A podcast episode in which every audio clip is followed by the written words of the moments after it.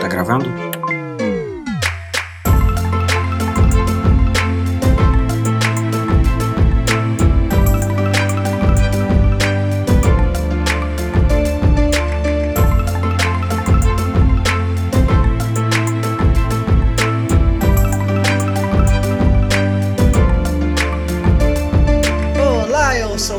PH e tá começando mais um Projeto Lumos aqui no Pegadoria. Estou ao lado da Ana Flávia. Oi. E hoje, gente, finalmente estamos de volta a esse projeto, a leitura e acompanhamento da saga Harry Potter. Finalmente vamos entrar no terceiro e talvez melhor livro de todos, O Prisioneiro de Azkaban. Certamente o melhor, não tem comparação. Inclusive, eu até a gente fala muito disso e já vou começar com esse comentário assim. Eu comecei a ler esse capítulo e talvez até o segundo também. Eu fiquei, meu Deus, será que esse livro é bom mesmo? será que a minha memória está me enganando? Porque ele começa meio uhum. devagar e meio confuso assim, mas ele é bom mesmo, eu tenho certeza que a gente vai retomar e até assim, fazendo as pesquisas para gravar, esse livro ele é encontrado como favorito em várias listas, sabe? Se você procurar melhor livro do Harry Potter, livro favorito, ele ganha várias enquetes. Eu até li uns artigos, mas a gente vai falar dessas coisas mais ao, ao longo dos programas, né? Porque esses artigos, obviamente, falam do plot com spoilers e aqui a gente não faz isso. Mas é isso, vamos lá, né? Começar mais um livro dessa saga. Vamos começar. Simbora.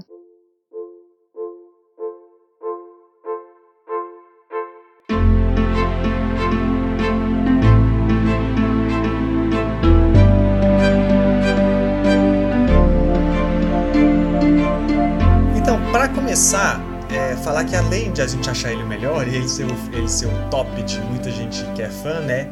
A própria J.K. Rowling, ela não chegou a falar que ele é o favorito dela, pelo menos não nas coisas que eu procurei, mas ela disse que ele foi o mais fácil de todos de escrever, né? Sim. E eu acho que ela concorda que ele é um dos melhores, porque na fala que ela relata isso que eu achei, ela fala que o livro foi o mais fácil de escrever, e eu acho que isso tá claro, sabe?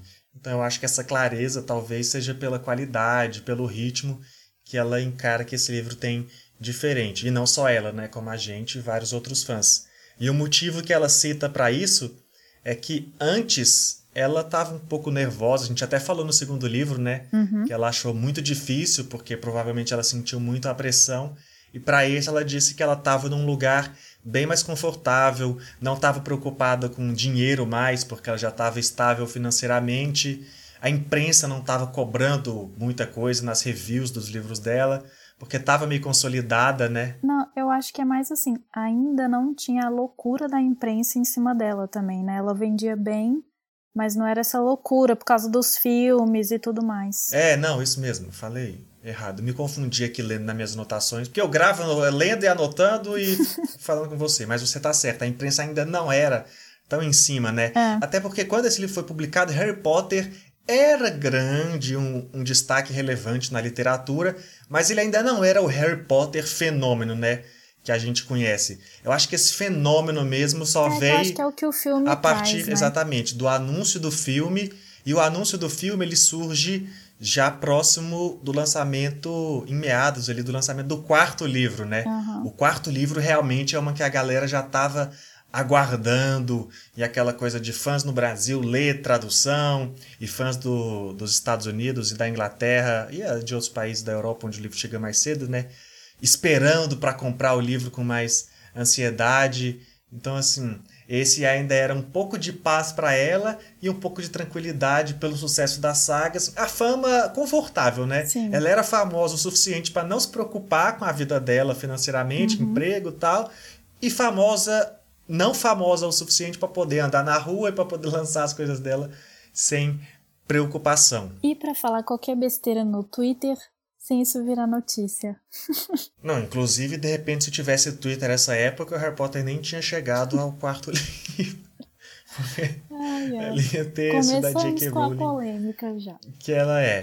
Mas tudo bem. É, ela começou a escrever o Harry Potter e o Prisioneiro de Azkaban um dia depois que ela terminou a Câmara Secreta. Ela já acabou um e começou o outro em seguida. Mas você sabe que eu acho que isso é o meio... livro foi publicado. É, eu não engulo essa história, não. Acho que é mentira. Que é meio história, assim, que você conta pra deixar o processo mais, mais bonito, sabe? Poxa, ela acabou de escrever um livro, ela não vai tirar um dia de folga? Mentira, lógico que vai. Sei, eu não acredito nisso, não. Eu consigo comprar porque ela não era rica essa época, sabe? Então, assim, e quando você não é rico, você tem que trabalhar. E às vezes ela ainda tava nessa pressão, né? Ela não sabia se o segundo livro ia ser um sucesso, então deixa eu escrever logo o terceiro para convencer a editora, sei lá. Hum. E às vezes a história pipocando na cabeça, né? Em meados de finalizar o livro, ela já tava com coisas do próximo na cabeça. E aí, já, já vou começar a escrever Não, mas aqui. se, ela, se ele é o mais aproveitar. fácil de escrever exatamente porque ela já estava confortável financeiramente, ela não precisava sair correndo para escrever esse. Bom, é, aí faz sentido. Então a gente tem que fazer um, Por isso que eu não um engulo essa história. aí. Ela podia estar sentido. empolgada e ter começado umas notas do, que, do rumo que ela quer que a saga tome. Mas assim, já sentar pra escrever. É, talvez esse começou a escrever, foi Isso. começou a rascunhar, é, né? acho meio forçado. Pode ser. É, não, mas assim, é começou a escrever, né? Talvez sim, começou o processo criativo, vamos Isso. colocar assim, porque a escrita ela parte desde da, da, da começa na mente, né? Sim, sim. Até porque quando ela começou a escrever, ela não começou. Assim, eu não sei como é o processo de escrita todo dela, né? Mas ela, mas pensando em qualquer processo de escrita, ela não começou a escrever esse livro que a gente está lendo. Ela escreveu uma parada Ah, e vai passando por um espero. processo de Sim, edição, sim. revisão. Isso é óbvio, né? O Uhum. importante é que o livro foi publicado pela primeira vez em 8 de julho de 99 no Reino Unido e no Brasil chegou só em dezembro do ano 2000. O que eu acho que é bem rápido, você falou só, mas eu acho que é muito rápido. Geralmente tradução demora uns cinco anos no mínimo, né, Pra chegar. E esse livro demora um ano, eu acho bem, bem breve. Um ano e pouco, né? Foi rápido porque quando o Harry Potter começou a ser publicado no Brasil, tipo assim, o primeiro livro também foi publicado em 2000, Pois né? é, eu tava Assim, pensando foram nisso. três livros em um ano só. Uhum. O primeiro livro foi no comecinho do ano, deixa eu até olhar aqui, foi em 1 de janeiro de 2000. E aí a Câmara Secreta também em 2000, obviamente, porque ela não vai ser lançada no futuro. E o, e o Prisioneiro de Azkaban no final do ano. Então, assim, quem começou a ler, teve três livros para ler no mesmo ano, sabe? Então, e aí talvez por isso que foi rápido, né? Pois é, mas você sabe que eu fiquei com essa dúvida porque eu lembro de ler o primeiro no ano 2000, o Pedra Filosofal. Só que eu não tenho certeza se eu li A Câmara Secreta e O Prisioneiro de Azkaban no mesmo ano. Eu acho que não foi. É, assim, o Prisioneiro de Azkaban talvez não, porque como ele saiu no fim do ano, talvez você ainda teve um tempo para ler os outros, né? Não sei. Porque em 2000 que saiu o Cálice de Fogo também, né? Em inglês. Então, assim, ah, é, não, mas eu não li em inglês, saiu- né? Eu não leio até hoje, né? De preguiça, mas. Mas saiu em não li. 99 esse Prisioneiro de Uhum. Azkaban e em 2000 saiu o Cálice de Fogo. Então, assim, 2000 Harry Potter tava, Tava- era o hype do Harry Potter internacional mesmo, assim, Ah. né? Uhum. Porque talvez em 2000 até o filme já devia ter sido anunciado. Já de- devia não, com certeza já tinha, né? Porque o filme saiu em 2001, então em 2000 ah, já sim, tava já tinha aquelas fotinhas. rolando esse é. hype. Então assim, Harry Potter já tava em vias de ser o Harry Potter. Talvez em 2000 com certeza ele já era Harry Potter, sabe? Uhum. Porque a saga não ia chegar assim no Brasil com três livros se fosse qualquer coisa. 2000 já era o ano do Harry Potter. Tanto que é o que a gente falou, né? Prisioneiro de Azkaban lançou em 99 e Cálice de Fogo em 2000. Foi nesse período que a parada explodiu para fora do universo, para fora do universo, para fora do Reino Unido, ganhou adaptação para filme e tal, e aí vai vir jogos e vai tornar o Harry Potter que a gente conhece. E essa coisa do, da diferença do Prisioneiro de Azkaban tá até nos filmes, né? Porque é esse filme que marca uma mudança de direção, de visual, de proposta mesmo, né? Assim, da saga. Nesse filme eles não usam mais roupinha de bruxo, é roupa normal. E os próprios atores já estão naquele período da adolescência É, em que de um filme pro outro a diferença é muito grande, É. né? Então, assim, é como se eles fossem um pouco mais adultos. A Hermione, que a menina, a diferença do amadurecimento é sempre mais evidente que no homem, já tá mais mocinha do que uma criancinha, tá naquele processo de. Começou a adolescência, vai virar uma mulher. Os caras também, o Harry Potter, ao invés de ser um miudinho, Harry- tá ficando é, mais Harry fortinho. Tá, tá mais né? adultinho nesse Então, também, assim, é. tá crescendo, não crescendo tanto, porque até hoje não cresceu, tadinho, mas. mas sim, assim. tem uma diferença de visual, colocar assim, um pouquinho mais maduro, né? Uhum. Tanto do visual dos atores mesmo, como da estética. Eles já de roupa são descolados, não são Mas eu acho que tem bruxo. uma coisa também, que é o que você falou, né? O filme, no filme a mudança é drástica, eu acho, assim, o filme é bem mais apesar da gente ter comentado muito no livro anterior que ele era um livro mais sombrio, mais, mais assustador, porque tinha aquela voz, né, do basilisco e tudo. Esse livro, ele tem ele tem isso com mais força, mas de uma outra forma, porque a tensão e o, o medo, assim, o suspense, na verdade, eles são construídos em, em torno de dramas pessoais.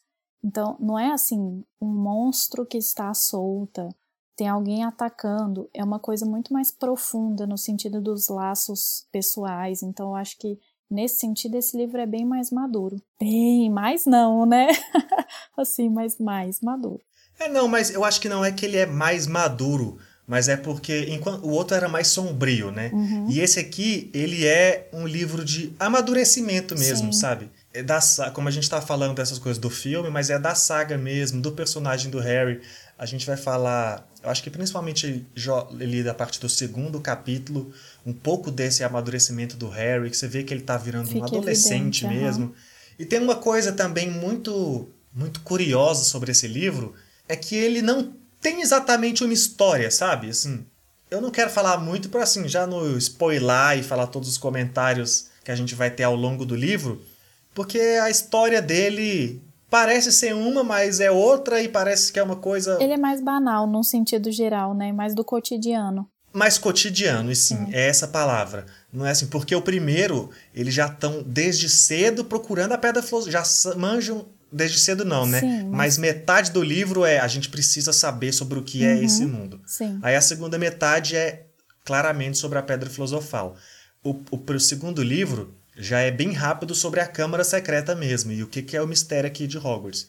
E o terceiro, de certa forma, ele realmente é sobre o prisioneiro de Azkaban, porque a gente já fica sabendo que tem um prisioneiro que fugiu logo no comecinho do livro, né? Só que assim, a gente vai discutir ao longo daqui da, dos capítulos essa coisa, mas eu acho que ele tem muito isso. Assim, é um processo de amadurecimento, então é uma confusão da própria adolescência mesmo, as mensagens que ele vai passando, as descobertas, as, as próprias novidades que o livro vai trazer, né? Incluindo o próprio Azkaban, né? A gente só sabe que existe porque no último livro falou Hagrid, você vai para Azkaban. Uhum. A gente sabe que tem essa prisão, mas o que é isso? Por que é aterrorizante? A gente vai descobrir mais desse lado aqui. Então, acho que a gente já pode ir para a discussão do primeiro capítulo de fato, né?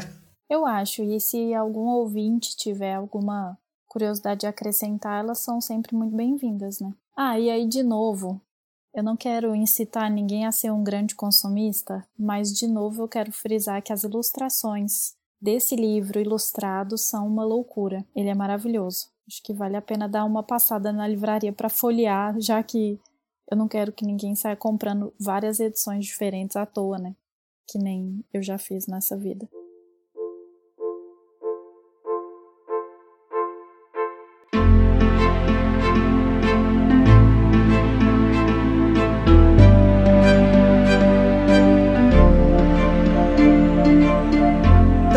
Começar, como a gente fez em todos os outros capítulos, em todos os outros livros, quer dizer, o primeiro passo é falar um pouquinho da dedicatória, né? E nesse livro a dedicatória dela é para Jill Pruitt e Anne K. Kelly. Minha pronúncia aqui é dos Brothers da J.K. Rowling não tá Sisters, tão bom. Né? Que ela é Sisters no caso, que são as avós do swing, né?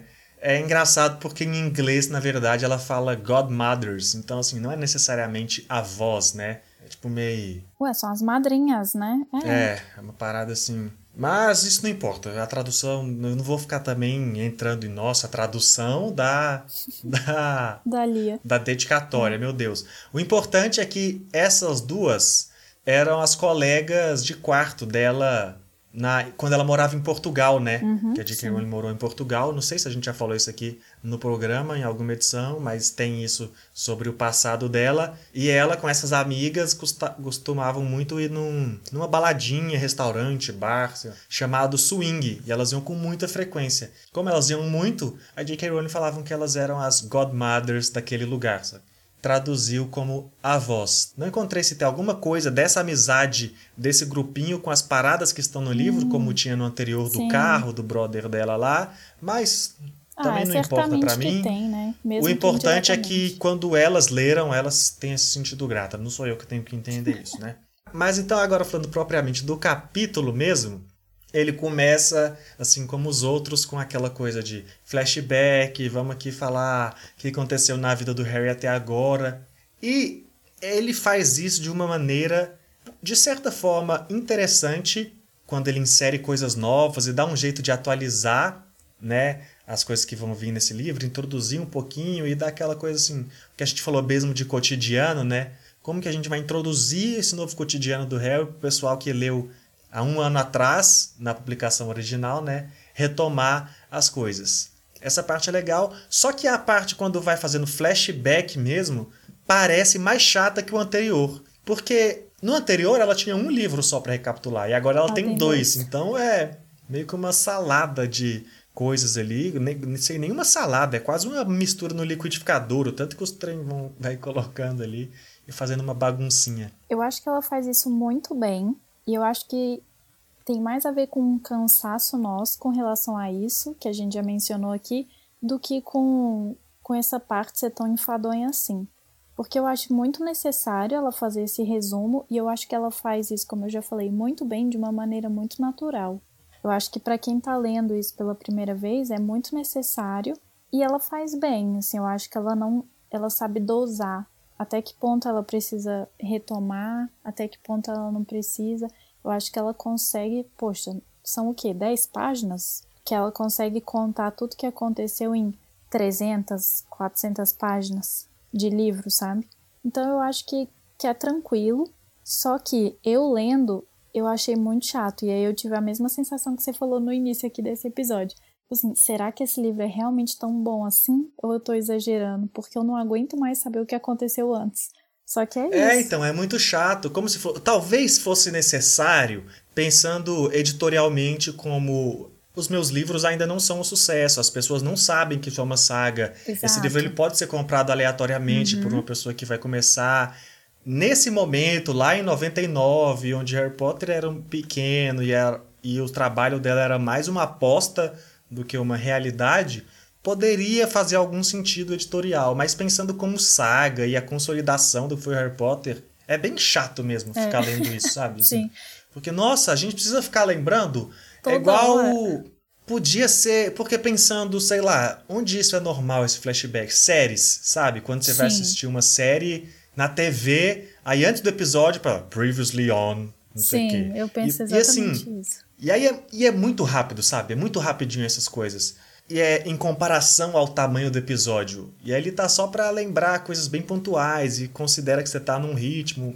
A, a escolha pra fazer isso aqui no livro é um pouco diferente, obviamente, porque é outra mídia.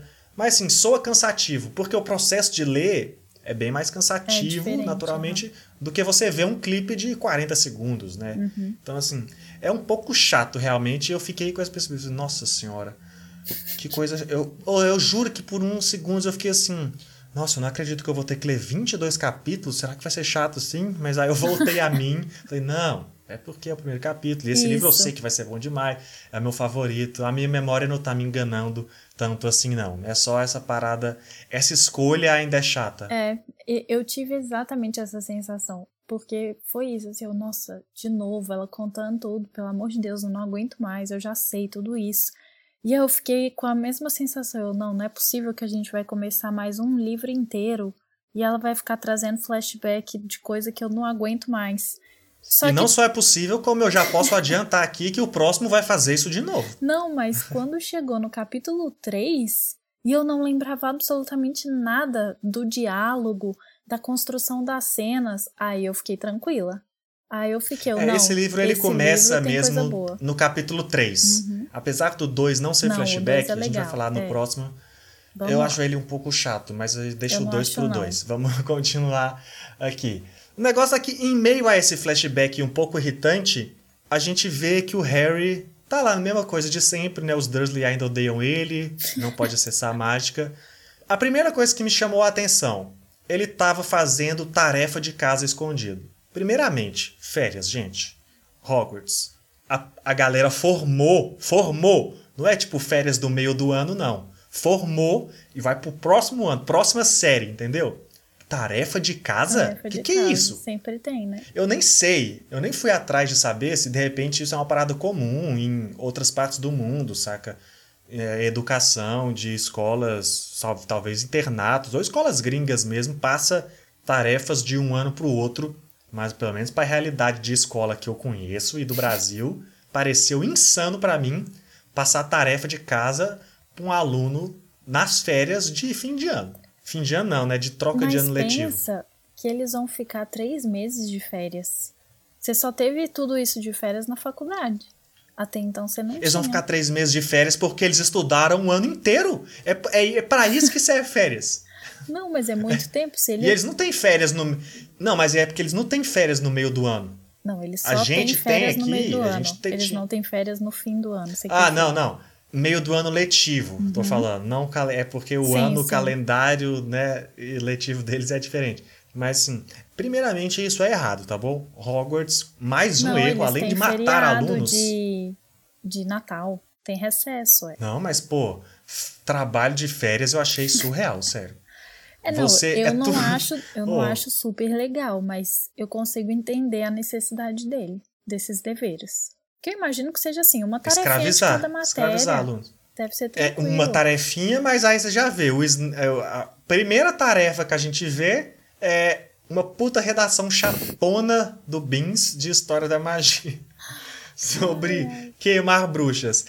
É legal porque, assim, ela faz essa piadinha, né? Das Sim. bruxas sendo queimadas É e trata com um certo humor, uma parada que rolou na história com o universo Harry Potter mesmo. E eu acho curioso também que, de certa forma, é, isso reflete um pouco a própria vida do Harry, sabe? Porque tá falando de como as bruxas eram queimadas, porque os trouxas não entendiam como elas eram. E essa é a vida do Harry, sabe? E mesmo se você não souber isso, porque você começou pelo Prisioneiro de Azkaban e você precisa desse flashback, isso prepara o terreno pro próximo capítulo, sabe? Você leu nesse primeiro capítulo que, caraca, queimavam bruxas e as bruxas eram odiadas pelos trouxas no passado, há séculos atrás. E aí no próximo capítulo você vai ver, putz, e a galera, a gente vai ver a praticidade disso, sabe? Desse preconceito contra os bruxos na própria vida do Harry. Aqui já tem os sinais, obviamente, né? Porque fala que as coisas dele estão lá presas, mas o próximo que evidencia isso de uma maneira extremamente radical. E é um pouco curioso, assim, que ela consegue fazer isso. Nem curioso, assim, divertido, talvez. É, é sagaz, acho que essa é a palavra, que ela consegue misturar isso. Em meio a um flashback, colocar um outro flashback dentro do- da história dos bruxos e fazer esse paralelo com a história do Harry, né? O único problema, você agora, a picuinha de, de sempre, que não pode faltar, essa é a nossa marca desse podcast, fazer as picuinhas da, do- da escrita, é que o Harry Potter tá lá lendo o livro de História da Magia, Batilda Bagshot, e aí fala, preci, não, e aí precisa descrever no livro que os trouxas são as pessoas que não fazem magias. Gente, um livro bruxo É, não ia precisar explicar público. o que é um trouxa, Exato. entendeu? Só essa parte. Mas também, assim, não é um problemão, porque, como a gente está falando, como em tese esse livro poderia ser encarado como o primeiro, é importante para o leitor, Isso. né? Ela- Só não foi a É. escolha ideal, mas tudo bem. Sim, a sua crítica faz todo sentido, mas aí o que eu penso, eu volto naquilo que eu já disse, assim, que eu ainda acho que ela faz essa, intro, essa esse resumo dos livros anteriores muito bem por causa disso, assim, ela usa um novo tema, que é o conteúdo do livro, para explicar uma questão que novos leitores podem não saber. Então, pra gente é chato, mas tem que considerar o contexto geral da coisa, né? Então eu acho aceitável. Não, é completamente aceitável. É só, assim, a coisa da picuinha mesmo, uhum. assim, da coerência daquele universo. É, se sim, Harry é Potter falha, fosse. Né? Se Harry Potter fosse real, esse livro não teria Não escrito teria isso. isso, Só claro. isso. Mas, tipo assim. Uhum. Não é um grande problema, tem problemas maiores desse, de- desse tipo de incoerência que a gente já discutiu aqui, né? Esse é só um detalhezinho, porque esse capítulo tá até porque, assim, pra ter coisa pra falar, né, sobre esse capítulo, porque ele é tão. Ele não acontece coisas de fato, ele é mais essa Não, ah, ele preparação. acontece. Tem uma questão que você mencionou, né, da relação do Harry com os tios dele. Eu acho interessante ver, assim, que a relação tá mais fria. Parece que eles excluem mais o Harry da vida deles, né? No sentido de, por exemplo, a gente já comentou aqui que era, é aniversário do Harry, eles davam uma meia usada, davam uma moeda, davam uma coisa aleatória. Aqui não existe menção por parte deles de que é o aniversário do Harry. Então parece que eles estão ignorando de fato. O que é muito triste, mas pro Harry é muito vantajoso. Por outro lado, Na verdade, até deixam- falando sobre isso, só, só te interrompendo antes de você continuar, falando isso do presente, talvez, pensando agora essas coisas que a gente falou de meia, moeda, eu acho que costumava acontecer no Natal e não no aniversário dele mesmo, né? Eu acho que ele nunca ganhou presente de aniversário, assim, pelo menos nos dois capítulos que a gente leu, ele É, não ganhou presente ser. de aniversário, com certeza. E talvez esses presentes sejam só do Natal. Talvez, sei lá, os Dursley são muito cristãos e o Natal eles muito- de- não tá. podem deixar passar. Pode ser. Aniversário do Harry não importa. Agora, assim, o Natal, a gente é muito cristão. A gente pelo Pode menos ser. precisa dar uma atenção pra ele. Toma essa meia. às vezes sim, faz sentido. Mas o que eu ia colocar. Mas pode continuar. Não, então, é, é só que, apesar é, disso, assim, de parecer que eles estão mais, mais frios, eles estão mais permissivos. Então, apesar do Harry não poder fazer as tarefas, ele pode soltar a coruja. Aí eu não sei se é puro egoísmo Não, mas deles. não é como se eles estivessem muito gentis É, então, mesmo. Não, eu o próprio falar. Harry fala que é. O narrador, quer dizer, fala, né? Que é porque a coruja tava fazendo um escarcel quando ela tava presa. Então, assim. É, mas antes eles não É estavam mais nem porque. aí, né? Mas é porque antes a coruja devia ficar quieta. Ah, sei lá. Assim, é uma suposição Sim, que eu sim. Uhum. fiz, sabe? Tipo assim. Até, até podia ter sido esclarecido essa dúvida, né? Ter que perguntar pra, pra J.K. Rowling. Então, a coruja só começou a gritar agora? Antes ela era muda? Mas assim, a gente sabe também que, a, que essa Edviges, ela é inteligente. Então, talvez é, é uma estratégia pirraça, dela é. mesmo, né? Tipo assim. É, não, é Ela entende mais que o Harry no, e é, ela no pode livro fazer a pirraça. anterior tinha essa situação também, só que o Harry foi embora da, da Rua dos Alfineiros antes, né? Porque o Rony buscou ele com o Fred e o Jorge, então não chegou a esse extremo, de repente, de precisar soltá-la, e aqui chegou, e aí ele pode soltá-la. Pode ser que seja isso também. Aí até falando dessa relação dele com os Dursley, uma coisa, um momento engraçado que tem nesse início é quando o Rony liga pro Harry, né? Sim, Na verdade é só um flashbackzinho que isso acontece na linha do tempo antes do início do livro. exato. Mas é que o Rony liga e o Rony não sabe usar um telefone, obviamente, porque é uma tecnologia trouxa e fala gritando. Eu acho bem engraçada essa cena, assim. Eu fico imaginando. É uma cena boa de imaginar o Rony todo bobão tentando gritar. Tá tentando gritar, longe. não, né? Gritando e tentando se comunicar, tentando entender. E o tio Walter, todo conservadorzão e com ódio e preconceito aos bruxos, reagindo, tipo assim. Eu, primeiro que se uma pessoa qualquer, independente de ser bruxo, ligasse gritando, ele já não ia aguentar.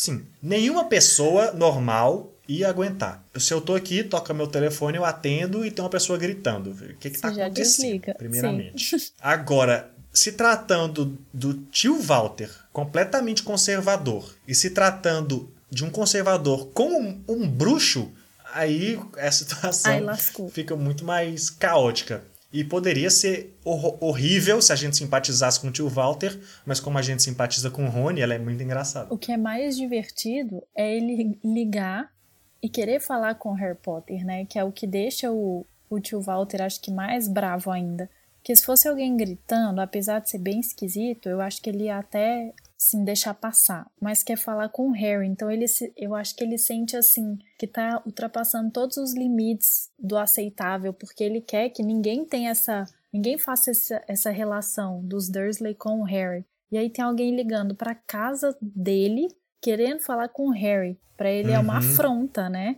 É tipo assim, não, é como se ele não existisse aqui dentro. Ele tá aqui por um mero acaso. Então, eu acho muito Sim, divertido. O nome do Harry Potter com certeza Eu é, o acho- estopim pra explodir essa bomba, né? É. E eu acho engraçado, assim, porque eu imagino que essa situação toda, assim, na minha mente, né? Tudo que eu construí foi o Rony gritando, mas gritando no telefone porque o Sr. Weasley deu uma orientação pra ele prévia de como usar o telefone. Eu construo toda essa Sim. cena. A- Porque o Sr. Weasley Que é que gosta uma- das coisas, né?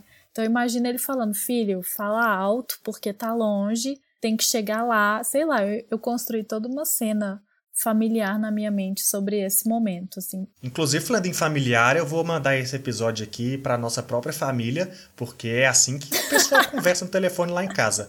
Já tô avisando aqui, Exatamente. viu? Vou deixar bem avisado. É. Lígia e Pedro, vocês dois parecem Rony Weasley no telefone. No telefone, Fica essa mensagem aqui já, discussão familiar no meio do programa.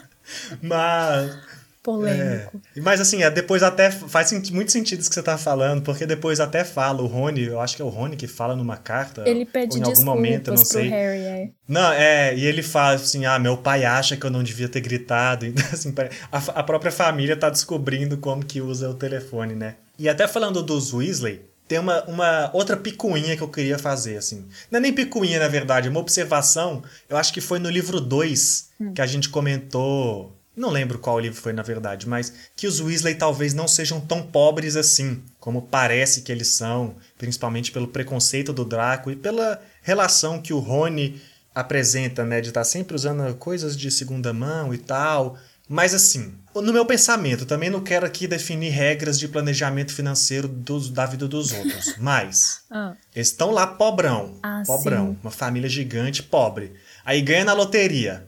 E a prioridade é, É uma viagem Egito. para É. sete pessoas.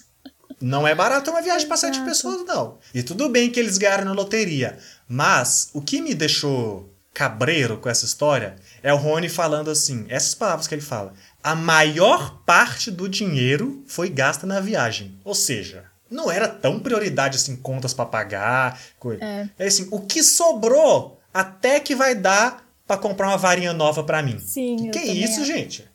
A educação dos seus filhos não é prioridade? é porque eles não são tão pobres assim. Né? Não são tão pobres assim. É mais uma coisa de. Eles são ricos. Talvez se matasse quatro dessas crianças, ia esbanjar dinheiro essa família. Mas assim. É, mas assim, é só, só para só pra fazer uma brincadeira aí mesmo com essa parte aí. Eu achei engraçado. Eu acho que eles têm que viajar mesmo. Pobre também merece viajar. Claro. E a, a gente ganha na A gente não, né? Porque eu nunca ganhei na loteria. E as pessoas ganham na loteria é para fazer extravagância mesmo. Não precisa de. Eu sou contra a disciplina financeira. É melhor acumular experiências e lembranças do que pagar contas, tá bom? Fica esse meu apoio à família Weasley, apesar de ter a minha crítica. E inclusive. É, o bom é que você levantou a crítica e você mesmo já, já defendeu, né? É, porque eu sou um cara que eu não concordo comigo mesmo. Então eu já tenho que falar todos os pontos aqui e cada um escolhe o que, o que acreditar, entendeu? Mas o legal dessa cena é que, por causa dessa viagem e ganhar na loteria, tal, que eles aparecem no jornal, né? E é essa foto no jornal que é o motivo desse livro. Nós não vamos falar aqui ainda, mas é essa foto no jornal que faz todo o prisioneiro de Azkaban acontecer, né? Então, mas fica para o futuro essa discussão. Que sutileza. Ah, acho que, é, puxando o gancho da sua fala, acho importante a gente mencionar a quantidade de correspondência, né? Já puxar pra isso. É, porque eu tô falando aqui da- do jornal e da foto, porque na verdade, assim, o, o Rony ligou, né? Aí nunca mais ligou, cortou a comunicação. E aí, depois desse jornal, o Harry só consegue ver porque ele recebe cartas, né? É, recebe A. Hermione manda carta pra ele de presente, o Hagrid manda e o Rony manda também porque é aniversário dele. Tem até a cena engraçada que a coruja tá morrendo lá e outras corujas precisam socorrer. É bem legal isso daí. A picuinha dessa cena é só que a Hermione fala que não conseguiu se comunicar por muito tempo, porque não conseguiu arrumar um correio, coruja, sei lá o quê, porque ela estava na França. E assim, cá entre nós, a Hermione é inteligente o suficiente para arrumar um correio de coruja na França se ela quisesse. Foi desculpinha esfarrapada. E é do mesmo jeito que ela é inteligente. Não, é porque eu acho que, na verdade, assim, ela teria como descobrir, mas ela teria que olhar nos livros e ela, de repente, não tem esses livros e a família dela toda é trouxa, então ela sabe da bruxaria da Inglaterra. ela ainda não sabe exatamente da bruxaria da França, tanto que ela comenta que está aprendendo um monte de coisa, né? Que, que tudo isso vai servir muito para ela fazer o dever dela, do professor Beans, porque ela está aprendendo várias coisas durante a viagem. Então, isso mostra que ela de fato tem uma ignorância sobre o mundo dos bruxos na França, e eu acho que isso é muito natural. Com certeza, é bem natural e coerente, sim. Você não está errado, não. É só porque é, é eu que, assim, eu, eu leio falando assim, a Hermione é capaz de solucionar qualquer problema que seria solucionável com a razão, sabe? É meio que essa o estereótipo da Hermione, mas obviamente isso é um exagero do estereótipo, ela não tem todas as é respostas mesmo. que você porque, tem. É, assim, e eu não tenho desonestamente. Sim, a, sim. a J.K. Rowling escreve a Hermione com essa coisa, né? Mas obviamente é coerente, é igual eu falei, é só mais uma das picuinhazinhas, igual a picuinha que eu tenho também deles falarem que ah, vamos combinar de se ver no beco diagonal na última semana do mês. Não falo E dia e a hora. O Harry é. Potter vai ter que ir todos os, todos os dias. Exato. Todos os dias lá? Que combinação é essa, gente? Pelo amor de esperando. Deus, não é assim que combina as coisas, não. Exato. Vamos a última semana, tá? Aí tá. Um vai terça, um vai quarta, um vai quinta, eles não se encontraram e aí isso eu fica pensei pra a próxima. mesma coisa. Eu juro que eu pensei a mesma Mas- coisa. Mas só pra finalizar, então, além dessas encomendas presentes da Hermione. Ah, porque além dessas encomendas da Hermione do Rony, que é o jornal e a carta, e o presente, né? Que a Hermione dá um presente pra ele cuidar de vassouras. Uhum, um que é o- talvez seja o melhor presente que o Harry Potter ganha em todos os livros. É, ele Deve ser a menciona melhor isso, coisa que né? ele ganhou. Aham. Não, é porque assim, ele mencionar agora é ok, porque ele nunca ganhou nada relevante mesmo nos dois livros anteriores. Ele ganhou uma. ganhou a vassoura lá, né, da, Da no menina. primeiro livro de quadribol. Mas eu acho que assim, no futuro, realmente, ele não ganhou um presente tão bom assim. E dos amigos dele, né? A Hermione acho que falou, ah, já dei um presente, agora o presente é a minha amizade Eu mesmo. acho legal porque ele fica Mas ele achando ganha- que vai ganhar um livro dela, vai ganhar uma coisa chata, né? E na verdade isso demonstra uma empatia sensacional da parte dela, que o que ela gosta pra ela, ela não quer empurrar pros outros. Ela consegue ver o que cada um gosta e presentear de acordo. E isso é maravilhoso. É maravilhoso, mas isso vai mudar, hein? Vamos guardar esse trecho aqui pra falar em outros livros de Harry Potter no futuro. E a- Mas é legal você falar do livro, porque quem dá um livro pra ele É o Hagrid. é o Hagrid, né? É, mas dá um péssimo E um livro que seria a- um livro que é a cara do Hagrid, porque é um livro mundo bruxo, o livro é praticamente um monstro Uhum. e mostrando a personalidade do Hagrid mesmo, que ele não tem noção do que pode ser perigoso. Zero bom E a senso. gente vai ver como isso vai além ainda, né, É. na história. E- mas dessa vez eu decidi um pouco aceitar as normalidades da no- eu decidi normalizar os perigos do mundo bruxo, sabe? Porque a gente sempre, eu sempre falo aqui, né, Hogwarts tá nem aí e quer matar os bruxos, tá, sabe? Mas eu falei, ah, Você vai aceitar. mas sei lá, tem coisas perigosas no nosso dia a dia. Não, eu fiquei pensando assim, porque assim, putz, ler um livro ser tão perigoso, né? Mas sei lá, chuveiro elétrico, a tomada ali do lado da água, sabe? É, fogão a gás, eu acho uma das coisas mais perigosas do mundo, sabe? Porque pode estar vazando gás na sua casa e você nem sabe. E daqui a pouco explodiu sua Não, casa. você sabe porque assim- acrescentaram fedor no gás pra você saber. Mas antigamente não tinha. Então. E as pessoas morriam paradas assim, ó. Era assustador. Não, mas mesmo assim, tá lá, você tá sentindo o fedor do gás. Quantas pessoas não testam isso acendendo um fósforo? Isso é um procedimento padrão de falta de segurança da sociedade. Pessoa, Peraí, hum, será que tá padrão? faltando gás? Será que tá vazando gás? Assim, não padrão de segurança. Não, Padrão de padrão usual comum das- da- isso, eu fiquei preocupada. da sociedade tava, ignorante, entendeu? Mas não façam isso, inclusive, E tá não bom, gente? Se você luz acha que também. tá. É, então, mas e aí? Mas ninguém faz isso, sabe? Você, ah, não tá vazando gás, não. Assim, se você sentir cheiro de gás na sua casa, você vai viver no escuro e chamar o bombeiro? Ou você vai viver normalmente até que esse cheiro se prolongue por um mês, Eu uma acho que eu semana? vou sair sei lá. correndo. Então, assim, a gente normaliza os perigos também, então eu vou perdoar os bruxos por essa. É, e o outro presente que ele ganhou foi do Rony, né? A gente não comentou, a gente comentou da carta. Mas o Rony manda uma lembrancinha pra ele do Egito, que é um novo objeto que a gente nunca ouviu falar e que não tem muita explicação por enquanto, né? Fala só que é um bisbilhoscópio e que ele pisca se tem alguém bisbilhotando alguma coisa, mas ele não dá mais explicações além disso. Então fica aí essa expectativa, né? Se isso vai aparecer mais, se não vai, enfim, o que vai ser disso daí. E fica também a expectativa do que vai ser esse livro, né? Realmente. E a gente vai acompanhar isso a partir. Ainda tem mais uma coisa. Ah, não, pode falar. Por último, o último mesmo, além dessas três correspondências, ele recebeu, como é de praxe, a carta de Hogwarts, falando sobre o próximo ano letivo, com a lista de materiais. Com a lista de materiais ainda não, né? Eu imagino que ainda não, mas geralmente é nesse momento, mas ele não consegue associar ainda o livro que o Hagrid dá com a lista de materiais, então eu não sei. Mas ele Rapaz, recebe... agora que você falou, isso é, um, isso é um erro, com certeza. Não é, porque essa Porque carta ele não recebeu agora. uma lista. Ainda existe esse comentário de que ele recebeu um, um envelope mais grosso, mas aí a gente entende que é por causa do formulário de autorização para Hogsmeade, que agora a partir do terceiro ano ele pode ir. Só que algum adulto, parente dele, né, pai ou guardião, precisa autorizar. E ele precisa da boa vontade dos Dursley para isso. Então fica aí essa tensão no ar. E vamos então desenrolar essa e outras tensões a partir dos próximos capítulos, né? É, como sempre, o primeiro capítulo é mais um flashback, a gente faz uma apresentação do backstory, uma apresentação do, do cenário onde, em que o livro foi escrito mesmo.